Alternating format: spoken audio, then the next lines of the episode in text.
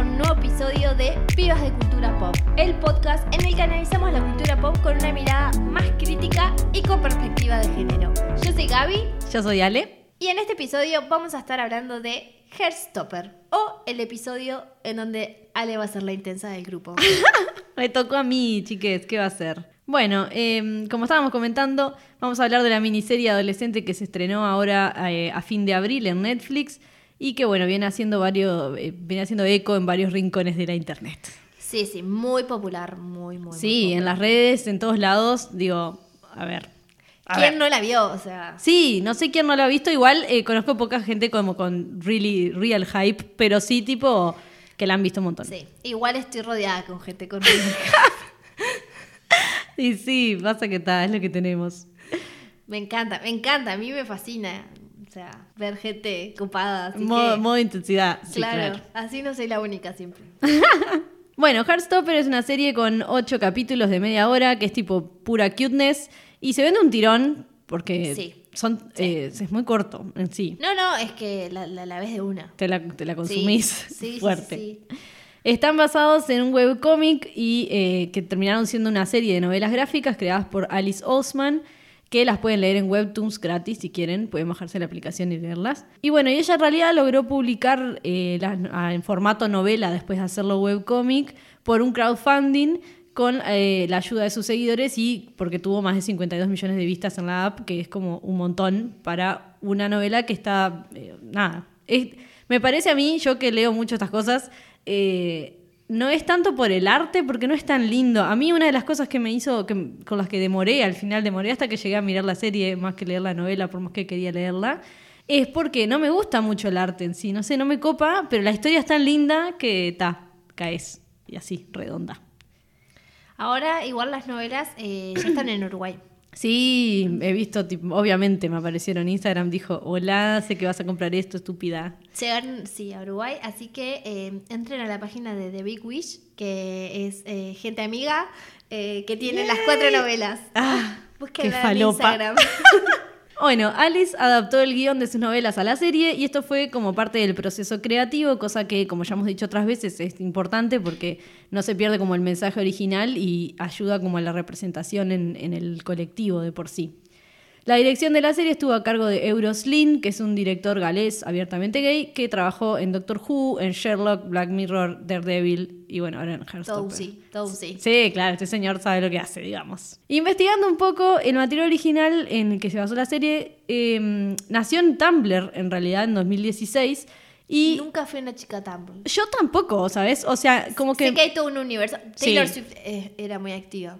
Ah, ahí. makes sense también. Es como que Sí. es un lugar para hypear cosas. Sí, pero, Pero hype, yo- pero mal. Claro. Hype mal. Yo, cono- yo empe- entré re tarde. En la pandemia entré como a chusmear cosas. Ah, pero ya estaba la muerte. Pero claro, sí, es como... Y muy, muy nicho, muy Sí, específico. es que es muy de nicho. O sea, lo que vos seguís ahí, estás Sí. estás re mal de la cabeza. Y, ta, y, por- y por recomendación de amigas y eso, de como de que era un lugar, tipo, si te gusta mucho algo, como que puede haber cosas copadas ahí, y que a veces te pasa que en Twitter, por ejemplo, encontrás cosas así o, o mini comunidades, pero que en general es, es más jodido el público que en Claro. Tumblr o algo así.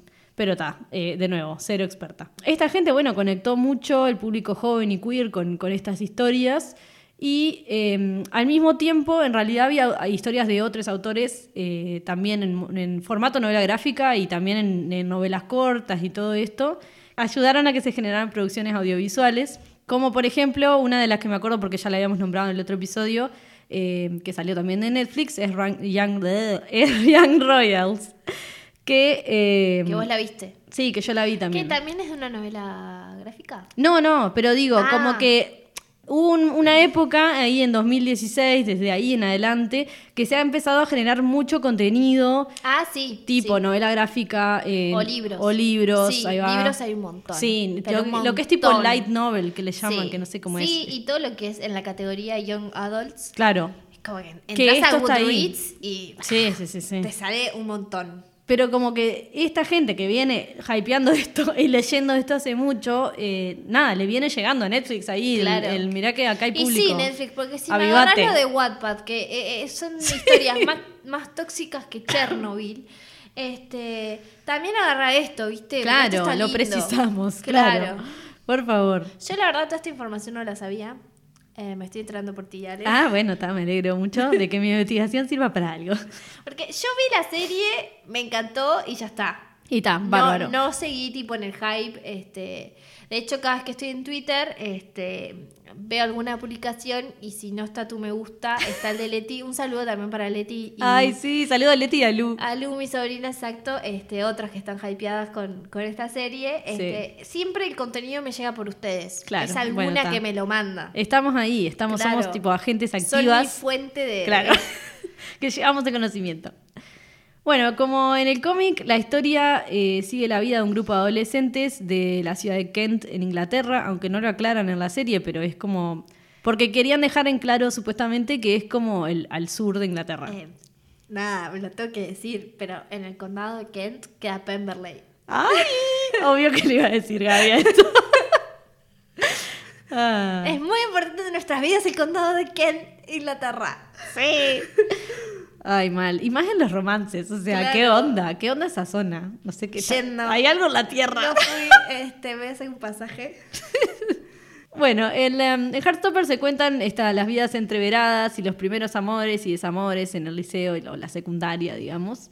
Donde en el centro de la historia están Charlie, interpretado por Joe Locke, que hace su debut en TV, en realidad. Es, Es un- re cute. es muy cute, mal. Yo a veces o veo sea, sus tweets y es como. Ay, sí. Sí, es. Aparte es un, un baby, amor, entonces claro. está, es como, Es como ay, re está. puro. Protect the baby. Yo leo sus cosas y digo, ay, qué chiquilín tan puro. Cuídenlo, por favor. Sí, que no le pase nada, que nadie me lo toque, que lo mato, tipo así. Mal. Eh, bueno, Charlie, el personaje de él, es un chiquilín tierno, súper ansioso, que toca la batería y anda como medio cauteloso por la vida, por cosas que le han pasado. Y eh, después aparece Nick, que el personaje está interpretado por Kit Connor, mal, que es el baby Elton en Rocketman. Ay, sí, o sea, ya si empezaste tu carrera siendo Elton John. No, sí, no debería como- empeorar, digamos. Claro. Es como, qué honor. Mal. Sir Elton John. Sí. Y también estuvo en His Dark Materials, No lo que ubico. no la vi. Yo la vi, no lo ubico. pero no. No, yo tampoco porque no la vi, yo la serie. Yo pero... sí y no estoy pensando. No, no. De todas formas, que Kit. Connor es el actor de todos los chiquilines de- del cast que más experiencia tiene, o como del Claro. que vino Sí, como... porque los demás ninguno, ¿no? porque Tenía el- experiencia. no, el resto no, o, o no sé, o por lo menos ninguno destacable como para que sepas, ay, fulanito estuvo en no sé dónde. No, para, quiero agregar, pues lo tengo que agregar. Por supuesto. lo tengo que decir. Que la serie cuenta con la participación especial de Olivia Colman. Señora Olivia Colman. Este, Leti fue la manera que, que hizo para que Para la engancharte, serie. obvio. Me manda una foto y me dice, Bien, Leti. Mira, mira quién está en la serie. y bueno, ta, este, fue una de las razones por las que la vi. Este, vi que era como decían que era muy linda y eso, bueno, ta también. Claro. Pero, pero sí, obviamente influyó mucho eh, que esté Olivia Colman, que en realidad es una participación especial, o sea, Sí, está sí. muy poquito, es la mamá de Nick. Sí. Igual, eh, tipo, La primera rompe. vez que la vemos haciendo Tipo. de una buena madre, también, también, es verdad. porque siempre, Sí, sí. siempre es como, bueno, poco complicado, pero esta vez no. Finalmente se dio el papel en donde Olivia hace buena madre. Exacto. Y nada, y decir que está re bueno que Olivia se haya sumado a este Sí, proyecto. me parece bárbaro y, y que obvio que, o sea, el nombre más zarpado de todo el elenco en es- general. Es, es un proyecto súper chico. sí, re chico. Súper chico. eh, y está además que, que una actriz así tan grande se, Sí. se sume porque la verdad es que no le iba a dar nada al proyecto, lo hizo más por, por corazón. Sí, sí, obvio. Te amo, Olivia. Re, re, re. Al punto que Joe Locke fue que puso tipo eh, yerno de Olivia Colman. Tipo, vi en Instagram, En o sea, Instagram. ¿quién pudiera? Sí, mal. O sea, Me pareció como same, fuerte. Eh, bueno, estos personajes, como decíamos, eh, Nick, que es el personaje que hace Kid Connor, es un jugador de rugby con pinta de tincho que se va enamorando de Charlie, basically. sí. Igual tiene pinta de tincho porque juega al rugby, pero, pero no tiene mucha pinta de tincho para lo que es un tincho, en serio. No, no, podría ser, o sea, podría ser peor. Hablando de- pero- de, pinta, en sí, obviamente no es un tincho y ya cuando habla te das cuenta que no, pero aunque, o sea, antes de que hable al verlo, no me da igual. eh, Los veo tan tiernos que Ay, no me da baile es de tincho. No, no, sea, pero pasa que, claro, ya en- es- esa cosa de como donde él se mueve el Eh, sí, sí, sí, que decís bueno, tipo, bueno, sí, las chances, sí, las Sí. ch- es rugby. O sea, es rugby. Las chances de que sea buena persona son bajas. Punto. no hay mucha explicación. No importa de dónde seas. Sí, salado. Bueno, eh, una de las cosas a destacar de la serie, y diría que parte de la clave del éxito, es que son adolescentes interpretando adolescentes. Al punto de que los protagonistas todavía estaban terminando de cursar cuando filmaron la serie. Entonces hace que, bueno, era gente que estaba mucho más. eh, eh, nada, venían de. O sea, cursaban y filmaban. Entonces Claro. ah, sabían la realidad de, de- de la vida de secundaria, digamos, ¿no? Y eh, nada, hacía como todo mucho más genuino y más acorde a la edad de ellos también, Me ¿no? estoy riendo porque, Sí. porque en Cris Morena también cursaban y filmaban. Sí, sí, sí. Ethics. Bueno, es verdad, La clase verdad. de ethics. sí, sí. Sí, tal cual. Bueno, es una serie de Heartstopper que la han comparado con Euforia, como, como que es mejor que Euforia porque tiene como más los pies en la tierra. Eh, pero bueno, nada, son materiales Es que nada que ver. O claro. sea, ¿por qué comparía? O sea, no Sí, tiene nada que ver porque no. son públicos diferentes. Claro. O sea, ya lo dijimos hasta el cansancio, pero lo vamos a repetir una vez más. Obvio. Euforia es una serie de adolescentes para adultos. Sí. Para adultos. Gente Entonces, grande. todo lo que se ve está pensado para otro público. Sí, claro. Heartstoppers es una serie para adolescentes. Sí. Que adultas de 30 años la estemos viendo Es una otra co- cosa. Claro, es otro, es otro tema, pero es para adolescentes. Sí. Entonces, comparar productos eh, que, que tienen públicos diferentes no, no, no tiene No, sentido. ya, ya ahí empiezan, empiezan mal, obviamente. Para mí, la serie que se puede llegar a comparar un poco más es Sex Education. Sí, eh, ahí ya tienen, bueno, y tienen el mismo, tenían el mismo coordinador de intimidad. Ah, mira. Es bueno, ahí que para mí sí ahí hay como un punto un poco más de comparación porque Sex Education también es para un público más joven. Sí. Entonces hay como... Pero es lo mismo que comparar Sex Education con Euphoria. No, no, no tienen comparación. Claro. Porque son públicos diferentes. Sí, y, sí. y esto es lo mismo. No sé, me parece que, que no tiene sentido porque además... Euforia en ningún momento te está diciendo tipo esto es real, esto es lo que pasa, va más de una interpretación y de una visión creativa. Sí, es O como, sea, es como que es no muy ficción, es muy Es como- ficción, digamos. Sí, no.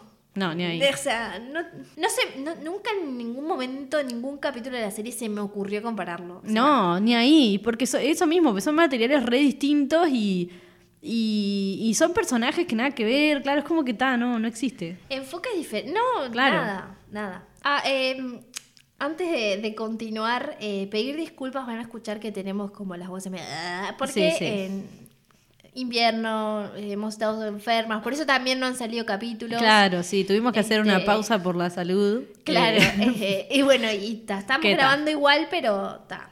porque no podemos no grabar. Claro, Pero, ta, había, había que darse un tiempo para ponerse mejor, la verdad. Sí, sí, eh, nos pueden escuchar un poco raras. Eh, bueno, la serie la verdad que ha generado mucho diálogo. eh, eh, yo lo vi sobre todo en Twitter. A mí Sí. lo que me sorprendió un montón es que, bueno, yo vi la serie, por más que es para adolescentes, yo tengo 30, la vi igual, pero yo hago esas cosas. O sea, no es algo obvio. poco común para mí.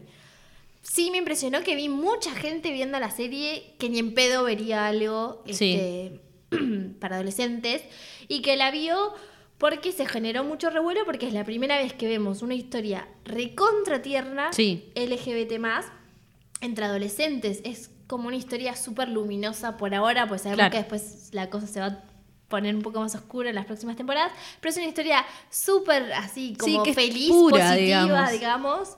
Y es algo que no se ve representado. Y ya lo hemos mencionado en otros episodios y lo vamos a seguir diciendo porque es necesario. Eh, es momento de que las historias LGBT eh, empiecen a representar otras vivencias del colectivo y no siempre todo gira en torno a salir del closet. Sí, es como cual. que pasan otras cosas. O sea, sabemos que eso eh, Es es importante, es y tiene que estar en algún sí. de alguna forma se habla de eso porque está. Pero que no sea el centro de la historia Pero sí, siempre. por favor. Me pasa. mm, Ejemplo súper bobo, pero cuando vi la película de Navidad, en donde Kristen Ah, sí. con Mackenzie. Davis. Sí, siempre me olvido. Todo giraba en torno a que ella tenía que salir del closet con su familia, ¿entendés? Y ahora el año pasado, la otra de Navidad que hicieron, no, no, era tipo una historia totalmente diferente con un enfoque distinto. Claro. Y era como, se pueden, ha- porque siempre tiene, no es la única problemática que, que- Claro. que enfrentan en sus vidas. Obvio, obvio. O sea, otras cosas diferentes. Y en esta serie lo vemos, vemos que hay otras cosas Claro. también, como ese primer amor adolescente que... Que, no bueno, importa el género, que, o sea, todo lo que te pasa cuando te gusta a alguien por todo- primera todo vez. eso y no sabes- raro. Claro. es el momento, porque además a mí me pasa, o sea, hasta ahora, de escribís el mensaje y lo borrás. Ay, la ansiedad, pensás, esa me mata. Y, y lo escribís y lo borrás. Y ves que lo- y ahora es peor porque ahora es peor porque te avisan que están escribiendo. Sí. Y ves si está escribiendo y de la nada para de escribir. Eso me pareció maravilloso. Me pareció genial como está contado y yo lo pensaba, pa, onda. Ta, soy de otra generación en la que no estaba eso, eh, pero me muero. Ahora te sería re. ¿no te así. pasa ahora? Te sí, sigue obvio, obvio, obvio, re. Por eso, pero me pareció como. Adolescente como sería- actual, tipo, pero, pero re bien hecho, mal. Sí. Eh, bueno, otra cosa igual eh, acá para meter a destacar en el, en el medio es que eh, sí, este tipo de historias retiernas LGBT que no tienen tanta representación y que son solo súper tiernas no se ven acá.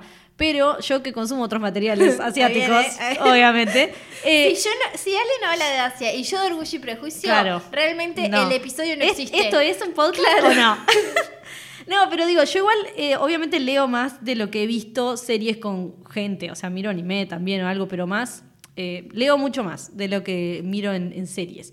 Y series con gente así, de series tiernas, de entre amor de, de- de entre gurises. Creo que vi dos, capaz, no, capaz tres o algo, pero siempre son en general como recortas, eh, con medio bajo presupuesto, no sé si bajo presupuesto, pero no, no tienen la gran producción en general. Eh, no, no todas, ahora hay muchas más, con más producción, la, la, la, la. Pero que tienen este mensaje mucho más puro, más lindo, más de, de gente que se enamora de otra persona y no sabe qué hacer y está ese momento. Y me encanta que esté llegando para este otro lado, ¿entendés? Sí. Porque es Sí, como... Está, está bueno que llegue al mainstream. Claro, también. eso es lo que Porque está salió buenísimo. en Netflix. Eso es lo. Sí. Yo creo que siempre lo hemos destacado ya. La importancia de Netflix. Yo no soy fan de Netflix, creo que ya se sabe. Sí, que no sí, es sí. Ni de cerca mi plataforma de streaming favorita. Pero sí reconozco algo y es que cuando las cosas están en Netflix trascienden de otra manera porque todo el mundo tiene Porque Netflix, claro. todo el mundo lo ve y porque es súper cómodo. Claro. Entonces, eh, la verdad es que Netflix agarra proyectos que están muy de menos, como por ejemplo esa, la de los 365, esa que no la vi, ya Sí, te sí, lo sí. resumo, que es un horror, o a través de mi ventana, o incluso Elite, o sea, como cosas bastante feas que ve un montón de gente. Entonces está bueno también cuando llegan estas historias que, Que son lindas, que tipo, claro. Sí. ¿Qué es lo que querés que produzcan de verdad y que, y que las sigan? De hecho, demoraron demasiado en, en- en anunciar las, las- las nuevas temporadas. Sí, es que todo el mundo estaba especulando en Twitter que le iban a hacer tipo el, el Pride Day en junio. Ah. Tipo, pero está, no sé, que no se, la- no se aguantaron Igual y después dijeron. vamos a, a desarrollar un poco más acerca de eso. Porque sí, nos sí. enteramos de cosas antes Ah, de grabar. ya les vamos a contar. Periodismo. Sí. Síganos escuchando. Pero bueno, nada, eso. Para mí lo más importante es que se haya logrado que estas cosas sean mainstream o que haya llegado.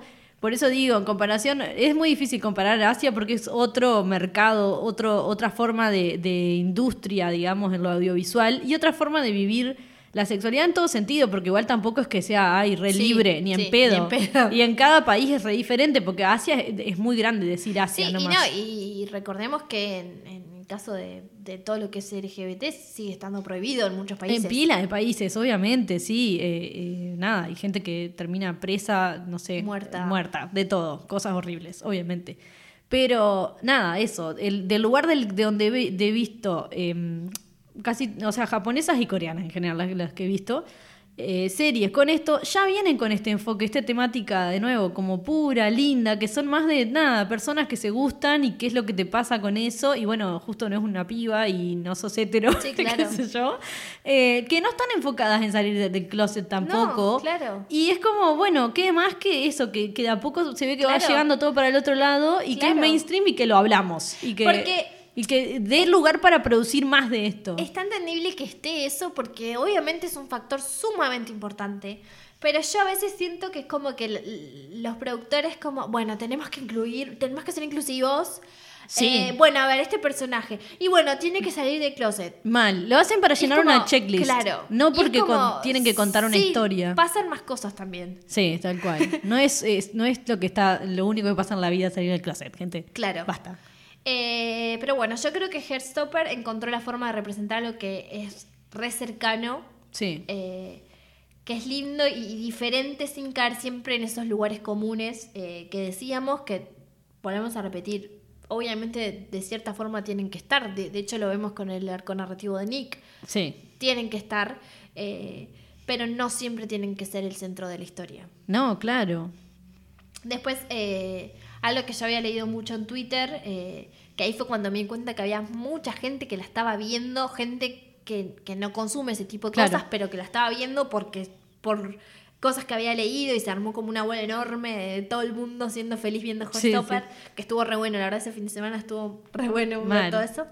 Es que eh, la serie es es como un mimo, porque es re un mimo, Sí. pero al mismo tiempo es como una cachetada, digamos, para, para todas las personas eh, LGBT más que son grandes, que tienen 30 o que tienen más.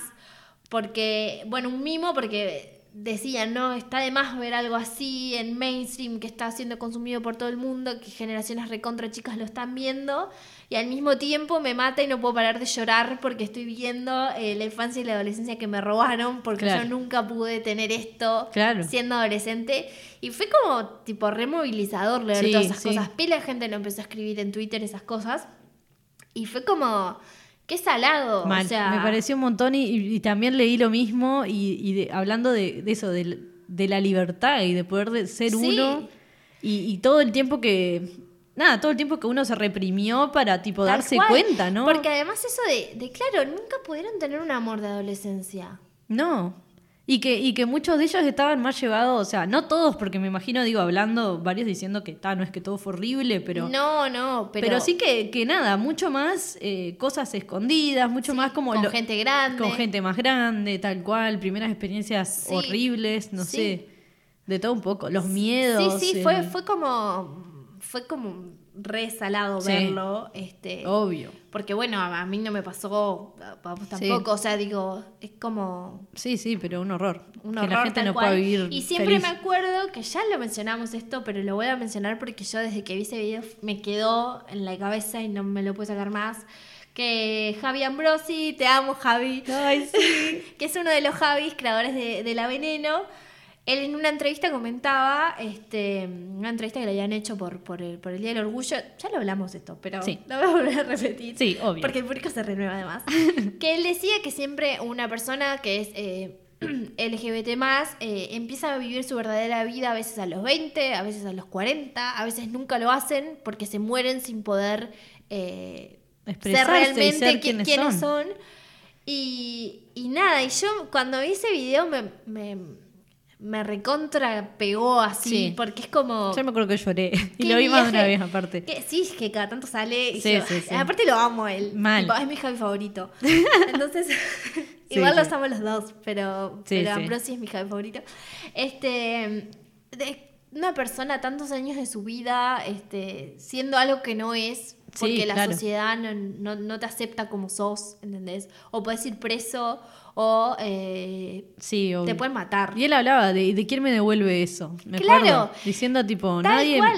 nadie me va a devolver todos esos años que perdí por no poder ser libre y ser quien soy. Y bueno, y creo que es lo que pasa cuando ves esta serie. Le Claro. pasa a la gente que dice, ¿y quién me devuelve a mí mi adolescencia? Claro. Mis momentos incómodos, ¿Y por qué también borrando mensajes. Al, y tipo- al darte cuenta quién sos, es como que volvés a vivir una adolescencia, volvés como a, a encontrarte con cosas de tu adolescencia, a releer cosas que de cuando eras más chica o chico o, o chique, eh, de, de darte cuenta tipo, onda, ah, tipo, esto era porque venía por este lado, o no sé, tipo, Sí, sí. todo ese redescubrimiento y toda esa cosa de... de Hay cosas que sí, No pero sé, hay cosas que igual no, no, se No, obvio, obvio que no, seguro que no. Pero que digo, estas cosas como que para mí por un lado eso, ayudan a, a revivir cosas que capaz que no son tan felices y por otro lado como a, bueno, nada, o sea, hay cosas que capaz que las puedes pasar más adelante. Claro. Ya, ya fue. No, y también... Bueno, pasa un poco, esto está por la novela, eh, con unos personajes más grandes más adelante cuando sean las nuevas temporadas. Ah, ah, hay como unas- spoilers. spoilers. Sí, hay como unas mini conversaciones sobre eso con, entre adultos que están re interesantes porque hablan de eso, de, de qué pasa cuando te das cuenta, eh, nada, que no, que no sos hetero y sos grande. Bueno, están muy felices también porque, bueno, porque ahora igual se está cambiando y se está pudiendo ver y, las nuevas generaciones lo están viviendo, ¿no? Sí, obvio. Creo que ahora desde muchos más jóvenes, o sea, hay gente realmente en su adolescencia que la puede vivir libremente. Todavía falta un montón para hacer. Sí, obvio. Eh, muchísimo, eh, porque la violencia sigue existiendo, la discriminación sigue existiendo, o sea... La gente del mal sigue estando ahí. Hay como pero, unos 40 países más o menos en donde sigue estando prohibido. o sea, hay un montón para hacer, pero está bueno que, vengan cosas como Heartstopper y que, y que diga, tipo, que los adolescentes lo vean y, y que digan, pa, mirá, Claro. Se puede cambiar. Sí, claro. Y que reflejen una realidad también que está pasando, digamos, como que el mundo no se está ayornando a la, tan rápido como la gente, digamos, en, ese sentido. Pero está, nada, sí, total. Y que eh, visibilicen a la gente bi también, obviamente. Sí, por Hablando de eso. Sí, sí, porque. Porque pasa que llegas a los 30 sí, sí. Y, y te das cuenta de cosas que, claro, que como no habías visto antes, no, no te parecían que eran normales, tal cual. Claro. A mí, es esa cosa de que es normal. La, escena de. Bueno, ya vamos a empezar a tirar, perdón, pero hablando de la gente vi. O sea, la escena de Nick buscando, después que está viendo Pirata del Caribe y ve a Keira Knightley y a Orlando Bloom y busca que es ser bisexual, o sea, la necesito encuadrar. Sí, sí, sí. Es increíble porque es tipo, wow. O sea, no sé. Claro, es como. Sí, claro. ¿Por qué no hice la misma búsqueda cuando tenía esa edad? O sea, porque también salía un huevo, seguramente, y tenía que ir al ciber a buscarlo. Tipo. Pero, pero re. sí, claro. Sí, amigo, te entendemos. Same, same, re, mal. Me pareció maravilloso. Yo, mira, te juro que creo que lo, aplico más tipo a la momia, ¿entendés? Porque yo tenía un ah. problema con Rachel Weisz muy grande. Eh, ¿Tenía? bueno, sí. ahí empezó mi problema con Rachel sabe nuestro público tu problema con Rachel bueno, pero era como ella y, Brendan, y no era porque él fuera tan lindo, pero como que, él, tipo, no me como que la química de ellos dos era el ah, tema. Era como, bueno, un poco como orgullo y prejuicio, ¿entendés? Era como esa cosa de esta gente que la tensión que hay me está matando así. No, eh, fuerte. Yo creo que así, mis primeras, eh, así, seguramente Charlize Theron Siempre, siempre. Por favor, qué mujer. Que siempre, tipo, la admiré. Sí, claro. Y después me di cuenta que no era admiración. same, same. Igual te admiro también, Charlie. Sí, entre otras cosas te admiro, pero sí, claro. Y capaz que Scarlett Johansson también. Ay, Scarlett me pasaba que, me costó pila darme cuenta que también me parecía hermosa, como me parece, pero digo, porque la, la objetivizaron tanto tiempo, pobre. Que, que, hubo como una cosa que yo me, no sé, no sé, no sé si me pasaba que me daba como como medio rechazo, lástima o como una cosa medio rara. siempre me tipo siempre me veía cosas de ella porque me gustaba cómo se vestía y ahora me doy cuenta que no es que me gustaba cómo se vestía. Igual sí, te vestís re bien también. Pero Olivia Wilde, a mí yo, siempre fui de, ver cosas de Olivia Wilde y en realidad yo he visto re pocas películas en las que está Olivia Wilde. Ni siquiera me parece una actriz que diga tipo, ay, la amo como actriz. Claro, claro, sí, sí. Me parece bastante me en realidad como actriz. Pero yo siempre Olivia Wilde estuvo como presente en mi vida. me acuerdo cuando empezó a salir con Jason Sudeikis, yo me re enojé. Porque, ¿por qué sale con este pelotudo? Dije yo. Después me reencariñé cuando se pelearon, me re dolió. Chan. Pero Igual está, ahora ya sabemos. Está bien, igual, hubiera hecho lo mismo, Olivia. Pero antes de saber eso, fue como, ay, no, me re gustaba la pareja. Pero cuando empezaron, Ay, era como, ¿por qué estás con él? Sí, sí, re. re o sea, re que me pasó eso con parejas y todo. Bueno, Emma Stone, yo tenía un problema con Emma ah, Stone también. y cuando eh, empezó a salir con Andrew Garfield. Ay, los amo. Yo no, lo odiaba porque a él no, me gustaba. Sigo sin superar esa ruptura. Y después, cuando pasó el tiempo y a él me empezó a caer mejor y la la la, fue tipo, ay, sí. Y para cuando me puse feliz de que estaban juntos, se separaron. Bueno, viste, medio así me pasó con Olivia Wilde y con su. Igual tuve 10 años, no estuve 10 años para que me empezara a gustar la verdad. Pero durante mucho tiempo no entendía por qué. Claro. Porque él no me parecía fachero y ella me parecía una diosa. Sí, sí. Pero era más desde la admiración. Y ahora en realidad me cuenta que no era desde la admiración. Claro. Volviendo ahora con la bisexualidad, todo esto fue por la bisexualidad. ¿Ven, lo, que, lo que provoca? Es un montón. Em, bueno, volviendo a Heartstopper, el equipo de producción también detrás de cámara fueron en general mujeres y personas de la comunidad LGBTQ que fueron, bueno, aportando todo desde la producción en un ambiente como ideal para contar esta historia. Y eh, también parte del cast, ¿no? No todo el cast eh, salió a, hablar de su sexualidad o de su identidad, digamos, pero pero en general sabemos que sí, que son parte de la comunidad. Algo también para mí destacable en lo que es la producción audiovisual de la serie eh, y que hace que no se olvide como de sus orígenes de, de novela gráfica es el tema de usar eh, animaciones eh, que son propias de la- lo visual de la novela, ¿no? Es esta cosa de las hojas de otoño, eh, eh, lo- las chispas literales que hay como en los momentos de tensión ahí cuando Ay, Nick... sí, Ay, es un- se rozan los deditos. y salen chispitas, es re cute. Hay corazoncitos, hay como nieve, también una parte en la que están ellos juntos en la nieve. Ay, sí. Y todo como con tonos pastel que son como recordes a las tapas de los libros y cuando hay ilustraciones a color, que son pocas, pero hay. Eh, para, quiero agregar que me contó mi sobrina que en el liceo ya ahí en una pared que hicieron las hojitas de Hearthstopper. ¡Ay, qué lindo! This- está, esto está, it's tipo, it's not going to stop.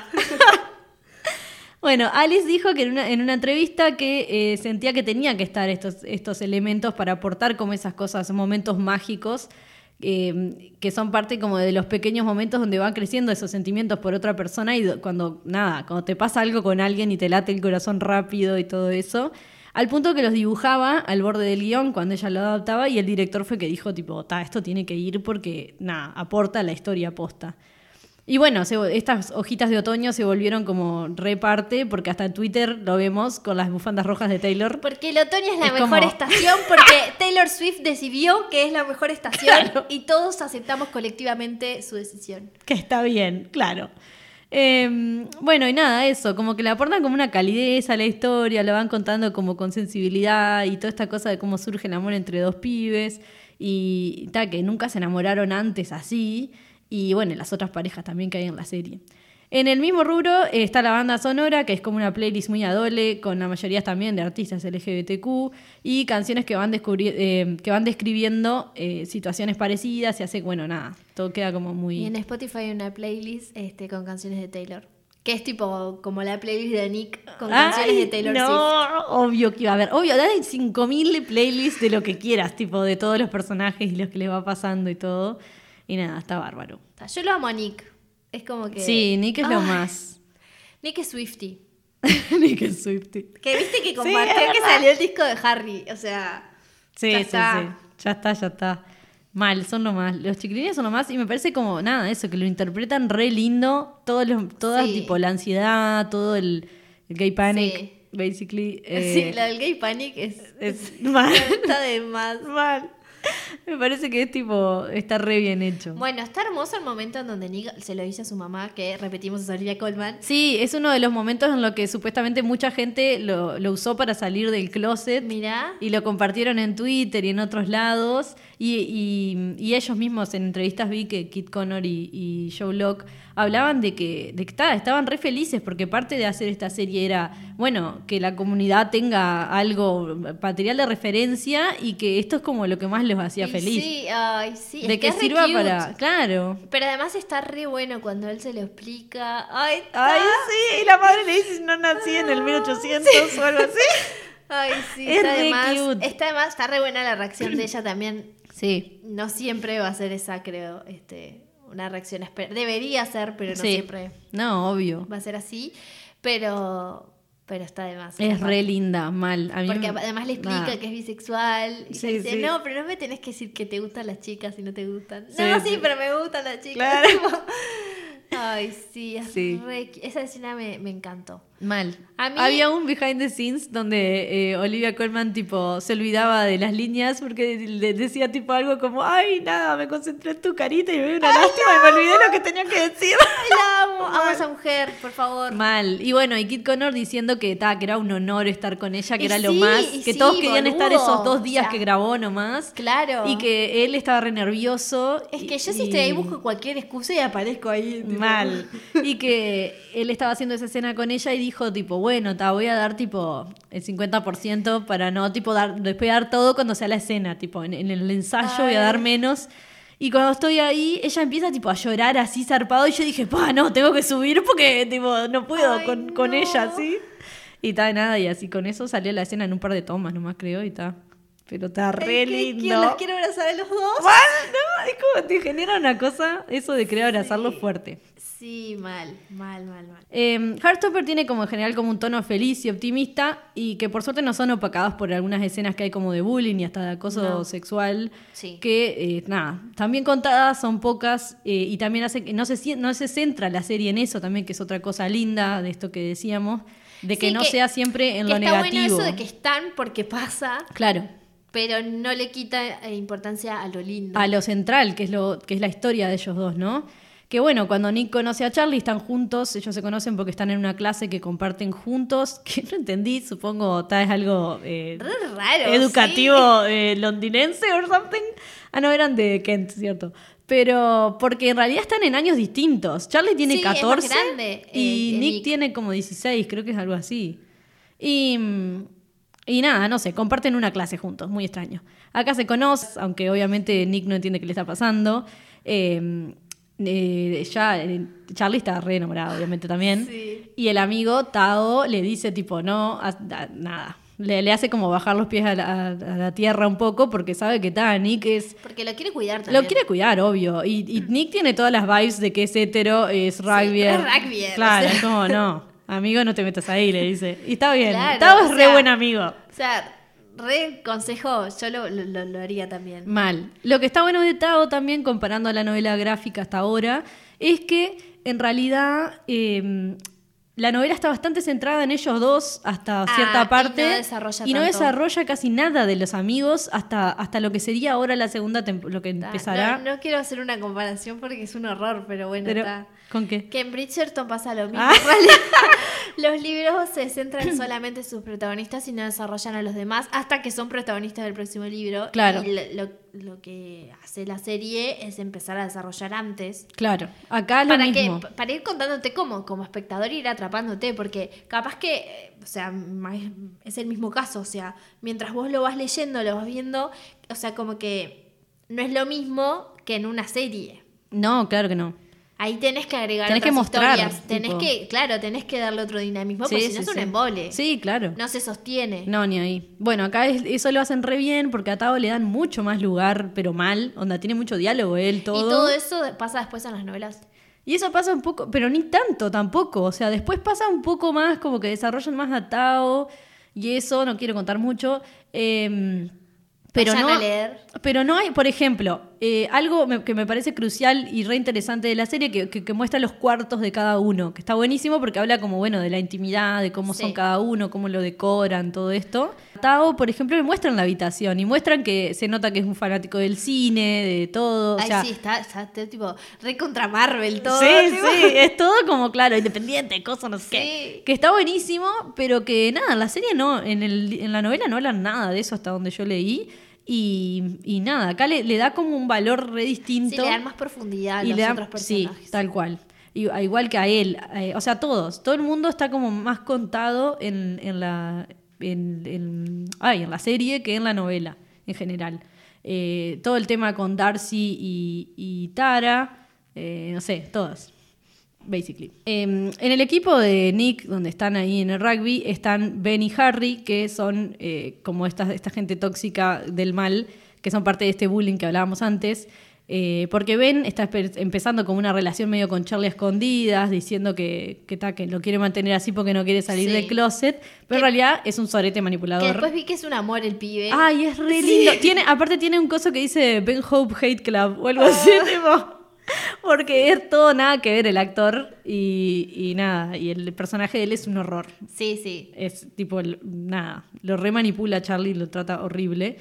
Eh, y después está Harry, que es tipo el niño rico, violento y homófobo, Ay, sí. basically. Que bueno, nada, quería que le dieran un buen ladrillazo en la cara toda la temporada. Que por suerte algo más o menos pasa del estilo, pero está, le falta, para mí, para mi gusto. Más violencia, ¿no? Más violencia.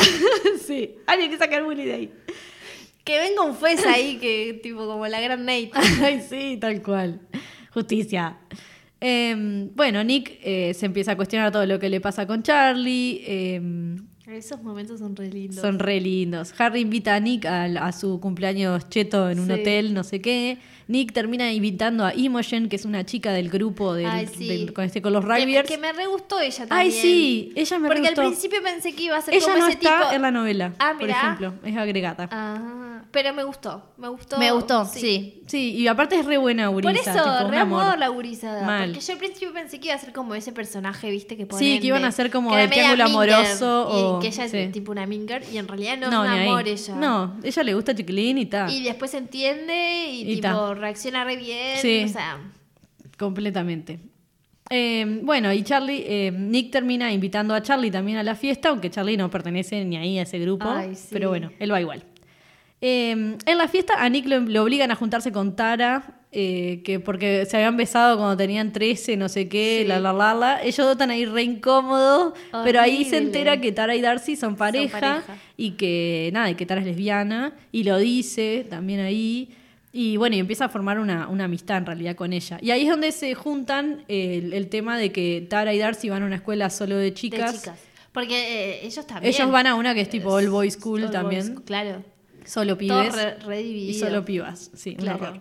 Y Que después igual buscan maneras de todo el tiempo juntarlos de en, tipo, en actividades. Claro, y es como, sí, porque. ¿por qué los separás? O Sí.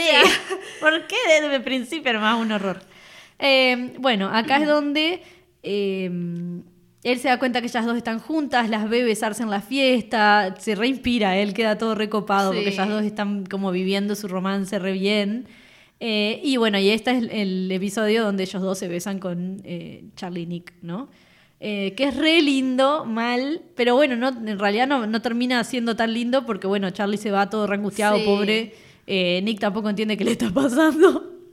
Pero es re lindo cuando ves que hay un reencuentro real, que ellos, o sea, Charlie está mal en la casa, Nick viene ahí ensopado, pobre de la lluvia, y, y- y nada, y esto me pareció hecho cuadro a cuadro de la novela. Eso sí, hay pila de cosas que están tipo re bien hechas, como que usaron la novela de storyboard, literal, Claro. tipo, o sea... bueno, ella estaba ahí todo el tiempo. Claro, como que me pareció tipo, ah, qué lindo cuando adaptan como re Claro, fiel pila de sí. cosas re importantes.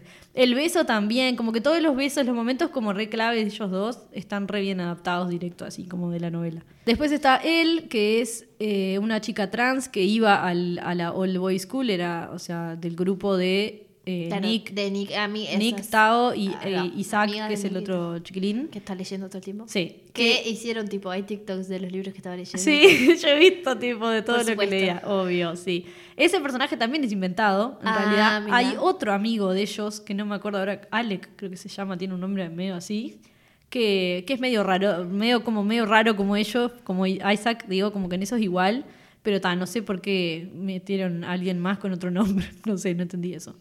Em, pero bueno, eh, él era parte de este grupo de, de amigos del, del, del colegio este o liceo de todo de guachos y la pasaron a la escuela la que, es- la que es la misma pero solo de chicas que es donde se conoce con Tara y Darcy y terminan haciéndose amigas Claro. y todo termina siendo un gran grupo de Sí. amigos basically Em, Sí, ahí hay un par de escenas que a mí me aburrió un toque.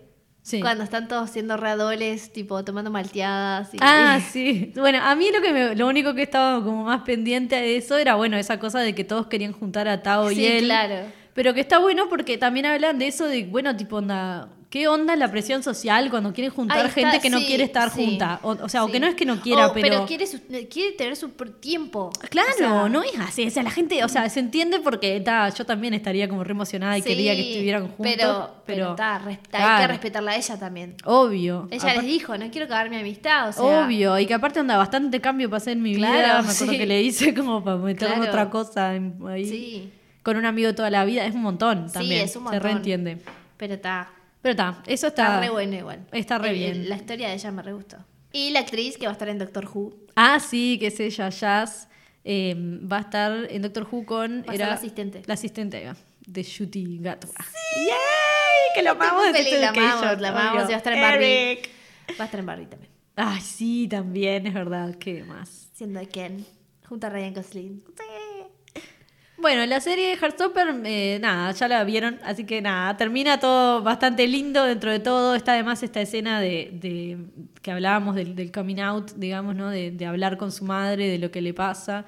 eh, Nick, porque por esa cosa de, de blanquear la relación, de poder vivirla tranquilamente, pero también, bueno, nada, la gente tiene procesos y cosas. Me parece que 16 años es como re joven para pensar tanta claro. cosa, eh, pero que está re bien llevado y re bien adaptado, la verdad.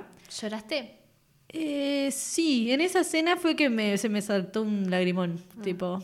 Y después cuando, otra escena que me, me, me dolió un montón, o que fue como, ay no, me angustié, fue cuando, cuando Nick casi que, de, cuando Charlie casi termina con Nick y va a la casa y habla con la hermana y le dice Ay, yo le arruino sí. la vida a todo el mundo. Ay, chiquito. Ay, me dio una cosa.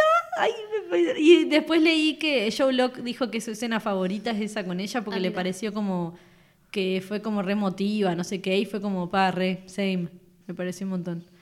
Pero está nada, de nuevo, eso, me parece una serie que está re linda, re bien hecha, necesaria, que pila de gente tiene que ver para, para Yo vivir la pondría una- en los liceos obligatorios. Sí, o sea, re, ese Sex. Education para mí deberían de ser visionado obligatorio. Sí, sí, sí, en la currícula, digamos, Sí. tipo ahí. Re, re. Eh, Me parece que, que está buenísima y que, y que nada, y me, me, me emociona más que abra las puertas a otras cosas que, Claro. vengan, que vayan a venir. Es Claro, como que, que eso me así. recopa. Me parece como que de más y esto quiere decir que, que hay lugar, que hay, o sea, que le están dando lugar a gente y para que, hagan cosas. Tiene éxito. Y sí, y Va que la gente lo éxito. mira, claro. Este, y, eh, y que la gente descubra cosas nuevas y que se interese y que sigan copados por, por ver más cosas de ese tipo. Sí, claro, Creo claro. que eso es, es tremendo. Claro, y que está, que nada, que los amores adolescentes son amores adolescentes. En todos Sí. los, en todos los países, en todos tipo, Sí. en todas las sexualidades, identidades, Sí. eh, lo que sea. O sea, está. La adolescencia es igual en todos lados. Una mierda. No, en pila de cosas es una mierda y una bola de confusión y en otras tipo No. momentos felices y ta. Para mí, a- yo, desde mi experiencia, para mí la adolescencia está de más. Entiendo que no todo el mundo le pasó lo mismo. Este, y que, pero da, es un momento complicado, pero no lo sabes, pero es un momento Pero feliz, porque necesario no también, yo qué sé. no tenés No trabajás. responsabilidades. Sí, sí, es verdad. Es verdad. Hay que, hay que decirlo eso. Este, Pero nada. está, nada. Es un mimito esta Es, serie sí, para mí. sí. Y que tal, y que aunque capaz sea como una cachetada por otro lado, como decías antes. Para, sí, para algunas personas. Claro, igual está buena y está bueno que, que deje el lugar al debate Sí. y hablarlo. Se armó ¿no? mucho debate esa semana en el que salió Sí. la serie, así que eso, está- eso siempre está bueno. Sí, me parece súper eso, como bienvenido que la gente se junte, que lo hable, que no sé, que hable de lo que no le pasó también y le gustaría Sí, o no, eso. y, y, y cómo se plantee las relaciones, yo qué sé, de todo. Sí. Ah, pará, lo que no dijimos es que el mismo día nos enteramos Ah, que el mismo día que Netflix la parte confirmó, negativa. Sí, el mismo día que Netflix confirmó las dos temporadas nuevas que van a venir, echó a más o menos 60 personas. Sí, eh, de minoría, ¿no? Porque había de, de- de todo un poco, ¿no? sí, sí. Había, eh, creo que era, eh, o sea, de comunidad del colectivo LGBTQ y también Principalmente, eh, pero después latino. minorías étnicas, digamos, Sí. sí. Yankees, Sí. en general, ¿no? ¿no? sé, sí, sí. eh, no sé bien cuál fue la razón que dio por su despido. Supongo que es toda esta locura que hay porque le bajaron los números como locos y están que no saben qué hacer porque Sí. perdieron un montón de dinero. sí, de suscripciones y ¿sabes eso? por qué perdiste un montón de dinero? Yo te lo digo así, acá, clarita. Chan, Las cosas como son. Escucha Netflix. Cancelaste My Hunter, la mejor serie que tenías. ¿Por Cancelaste qué? Anne with an E, la serie que nos mimaba, que nos hacía felices, que era hermosa. La cancelaste. Seguís renovando esas pelotudeces que renovás. Mal. Ya está. Y te sacaron otras series que tenías que la gente estaba viendo, tipo Star Trek Discovery, no sé, y pila otras que se fueron Perdió yendo. mucho con los servicios de streaming. Claro. Pero además de, de que perdió con los otros servicios de streaming, que sacaron todo su contenido. Sí, sí, sí. Eh, el contenido bueno que tiene no lo cuida. No, tampoco. Le presta atención. Porque, ¿qué pasa? ¿Sabes qué hace? Y, y- y hablando, Ahora, ah, eh, volviendo a lo asiático. especialistas. Ah. Ellos le dan eh, importancia a lo que les hace número tipo inmediato. Claro. Pero lo que les hace número inmediato es una poronga. Sí. Que no dura nada, aparte. que no dura nada. O sea, ahí tenés una metáfora sexual. Entonces, entonces, en vez de, de, de- de- de ver qué es lo que es buen contenido y va a hacer que la gente va- vea tu plataforma, o sea, yo al día de hoy, yo si tengo que sacar Netflix, no siento que me pierdo de nada. O sea, Claro, no es que pasa que, que está lleno de porquerías todo el tiempo. O sea, el tiempo que perdés buscando qué película ver, porque o te viste todo o es una porquería lo que Sí. hay, es tipo huge. Sí. Entonces, bueno, le están bajando los números porque, y sí, porque obvio, obvio Claro. que HBO está mejor. Y sí, bueno, está, competir con HBO está difícil. Sí. Pero eh, sí, nada, están haciendo todo mal. Y aparte, eh, nada, eh, la ironía. Asia, ¿qué pasó? De, ah, lo de Asia. ¿Qué mierda era lo de Asia? Verá, yo me olvidé. Eh, ah, no, bueno, con el contenido, digamos, de eso, es como, bueno, por ejemplo, han puesto pila de K-dramas o cosas así, Sí. y animes, por ejemplo, pero como que igual medio chumi pila de cosas, ¿entendés? O sea, no todo, pero onda, mucha serie que se ve que no sé, será Crunchyroll que le gana la, la mano o alguna otra cosa, pero como que, mm, por ejemplo, eh, esto es porque recién ahora me estoy poniendo al día con cosas de anime, ¿no? Pero hay tres series que están mirando todo el mundo. Bueno, ellos tienen la, la que está en el, en el lugar 3, ¿entendés? O Claro. tienen tipo, es como que todo es medio, eh, no es decir sobras de los otros canales, pero más o menos. Onda. Lo que pasa que O cosas viejas. para mí ellos tienen que seguir apostando por... Y cuando ponen por- cosas viejas las sacan encima, te querés sí, matar. ay, siempre que quiero ver Cosas algo que viejas veía, buenas, tipo, las sacan. Em, para mí tienen que apostar a la producción propia, como es en este caso Heartstopper, y, eh, pero, pero tratar de buscar cosas buenas. Sí, De- como buen es ese contenido. caso. Yo cuando contraté Netflix, yo contraté Netflix porque tenía dos series que en su momento eran excelencia pura, que eran House of Cards y Orange is the New Black. Eran una joyita, ¿tá? Después, bueno, pasaron cosas. Claro, Pero, pero en el momento que yo contraté Netflix, lo contraté por eso. claro. Ah, y, y Mindhunter, eh, ta, ya, ya lo hablamos. Sí, o sea, le sí. hicimos un episodio. Tremenda serie. Y la cancelaron. Y bueno, y lo de, lo de Unwind Daddy, o sea, ya está. o sea, Extra. ¿Cómo? ¿Cómo vas a hacer eso? O Sí. Así que está nada, Netflix, nos alegramos que te pusiste las pilas por una cosa, por otro lado volví a contratar a toda la gente que, Sí, que echaste. echaste porque no puede ser tan forro y... Y deja de, deja de comprar eh, proyectos de Wattpad, por favor, te lo Ay, pido. mal, loco, basta. Cierren esa fábrica. Contenido de calidad, contenido de calidad queremos. No sea subestimativo de la gente. Hello. Eh, bueno, esto ha sido todo por hoy. Sí, Nos vemos, muchas eh, gracias por escucharnos como En el pre- siempre. El, próximo episodio prometimos que va a salir el episodio que grabamos hace como un mes. Pero bueno, viste que el hype hace que saquemos cosas antes. Sí, claro, es lo que hay. ¿Qué va a Pero, ser? pero ya va a llegar. bueno, nos pueden seguir en Instagram, eh, arroba pibas de cultura pop. Sí. Y si les gusta el podcast, nos pueden calificar en Spotify. Yay. Bye. Esto fue Pibas de Cultura Pop.